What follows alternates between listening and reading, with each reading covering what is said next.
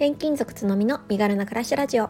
この番組は全国転勤をする夫を持つ私が家族と共に身軽に快適に暮らすための工夫思考や学びを共有するチャンネルです。2歳4歳の子育てライフライフスタイルキャリア読んだ本のことなど34歳のありのままをお伝えします。会社員の他に収入の柱をいくつか持ってもっと自由な暮らしをしたいなと夢見ています。おはようございます。こんにちは。つのみです。今日は2月5日、えー、日曜日です。皆様いかがお過ごしでしょうか？えっ、ー、ともう日曜日になってしまいました。本当にあの週末って過ぎるのが早いなと思います。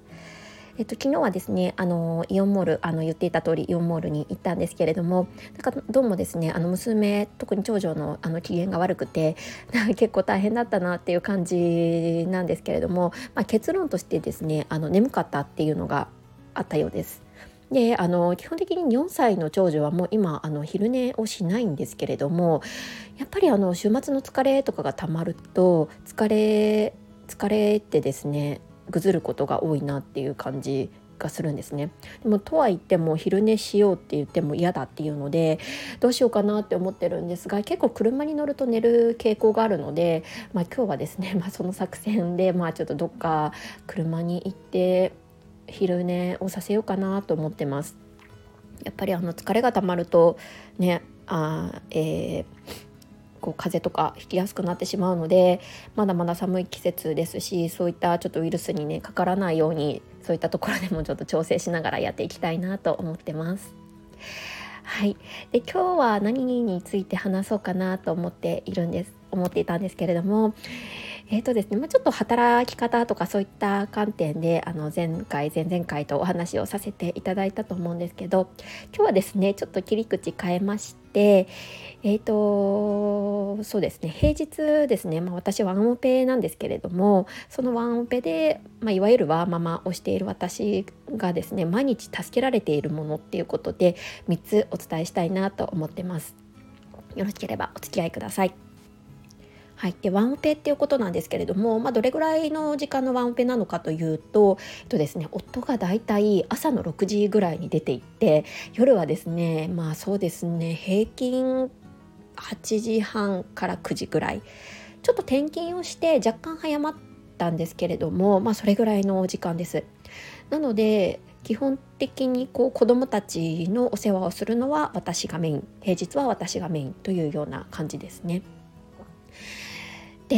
えーと、やっぱ2人目が生まれてからですねもうこれではちょっと普通に家事を自分の手で全部しているってなるとちょっとあの回らないなっていうのに気づきまして今まあ2歳と4歳なんでまあ2歳差なんですね。今もだいぶ落ち着いてきたんですけれども0歳2歳とかの時とか 本当にちょっと毎日がですねもう本当嵐のように過ぎ去ってで特に一方が風邪をひく熱を出すって言った時とかは本当にですねあの全く家事が回らないっていうことが起こりましたそういったことから少しずつちょっと試行錯誤をしていきながらあと他の、まあ、 Voicy とかそういったあの方のパーソナリティの方のですねお知恵などを借りながらですね私なりに今落ち着いてるやり方っていうのが見つかったので、まあ、誰かのお役に立てるかわからないんですがちょっとシェアをしたいなと思います。で3つあって結論から言いますと1つ目が家電。2つ目が、まあ、ちょっとまあちょかぶるんですけれどもスマート家電ですね。で3つ目が、えーと、1週間のメニュー作成とネットスーパーっていうことになります。で1つずつ、えーと、ちょっと解説をしていくと家電に関してはえーと ですね、ちょっと結構フルで持っておりまして食洗機ホットクックドラム式乾燥機掃除機ロボットを使ってます。もう自分以外でできることは全てもう家電にやってもらおうっていうことであの導入をしているような感じですね。で私はですねあの両親ともにあの両家の両親ともに遠方になっておるおりますのでだその親族に手伝いに来てもらうっていったところも基本的にはできない状況になっているので全てあの家電でできるところっていうのはお願いしているような感じです。食洗機はですね、まあ、持ってらっしゃる方多いかなとは思うんですけれどもうちはですねあの転勤族なので賃貸ですなので賃貸となると基本的にこうあのビルトインの食洗機ではなくて備え付けのあのパナソニックのこうあの外付けのものをあの使ってます。そうなるとですねちょっと想像していただきたいんですけれども賃貸の家で、まあ、そんなに大きくないキッチンでもう食洗機がドーンってあるって感じですね。でもうこれすごい悩んだんですね場所を取るか食洗機を取るかっていうところで非常に悩んだんですけれども、まあ、結論私はあの楽をしたいということで食洗機を選びました、まあ、最初は少しあのそうですねちょっと狭いなっていう感覚もあったんですけれども、まあ、全然今はもう慣れてですねもうそれがもうデフォルトっていう感じでそのスペースであの調理をしているような感じですね。そんなにあのなんていうんですかこう手の込んだ料理もしないので全然賄えてるっていうような感じです。であとホットクックですねこれもあの有名かと思うんですけれどもとりあえず切って入れてあのほっとくだけっていうようなものでほぼ毎日お世話になってます。これ本当に買ってよかったなって思ってましてこれ買った買ったまあ原因というか買った、まあ、理由になった一つっていうのが、まあ、次女のですねあの発熱だったんですけれども何だったかな？すごい結構強めのウイルスに感染して1週間ぐらい高熱が続いた時があったんですねでその時に本当にもうご飯も作れなくって、まあ、上の子、まあ、自分はいいにしても上の子は食べさせないといけないってなった時にもうちょっとあのずっとと買ってもばかりではいけないなとかちょっと思い始めなんかいい案ないかなって思ってたどり着いたのがホットクックになります。これあのちょっと高めなんですけれどもいくらだったかな45万円ぐらいしたと思うんですけれどもほぼ毎日毎日使ってるので多分1日の換算1日のその利用料金としての換算するとすごいあの安くなってるかなって思います。そうですね結構その離乳食とかもにもあの応用できると思うので本当におすすめです。でドラム式乾燥機これもあの利用されてる人多いと思うんですけれどもやっぱりあのどんな時でも乾燥はかけますもう晴れていようが雨が降ってまあもちろん雨が降ってる時使うんですけれども雨雨が降ってなくても私は乾燥までお願いしています大体あのまあ縮んでほしくない大人の服っていうのは乾燥機にはかけないんですけれども子供の服とかあとタオルとかっていうのはもう乾燥機にお願いしてます。と掃除機ロボットに関してですね掃除機ロボットはあの結構安めのものを使ってます。皆さん結構ルンバとかそういったものを使われること多いと思うんですけれどもルンバってまあまあいい値段がするのでちょっとそこまでのあの勇気がなかったんですね。なんでどこだったかな？中国製かどうかのわかんないんですけどもあの掃除機ロボットを買いまして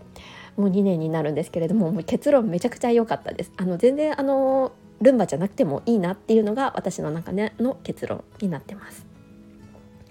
でえーと、これが家電の、えーと、精鋭たちですね。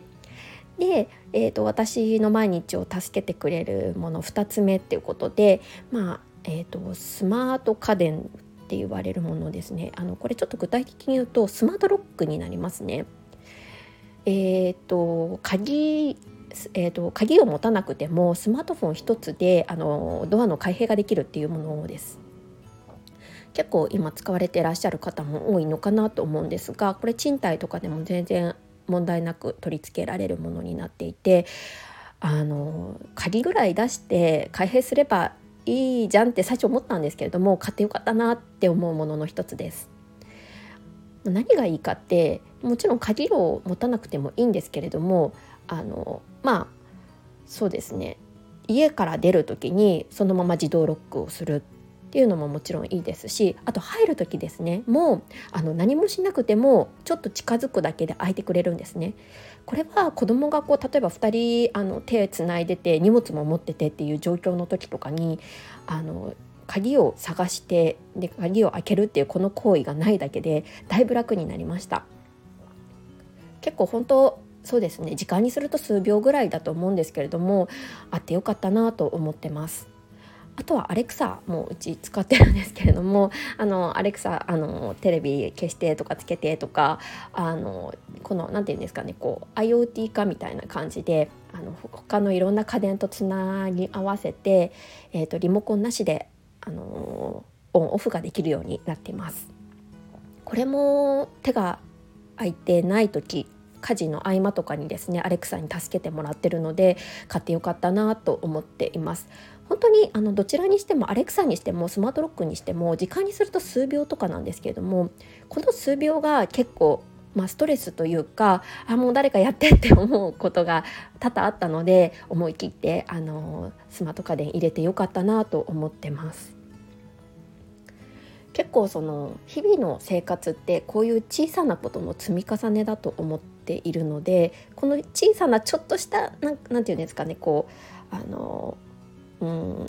ちょっとしたこう不便っていうのを解消していくことが日々の生活の快適さにつながっていくっていうふうに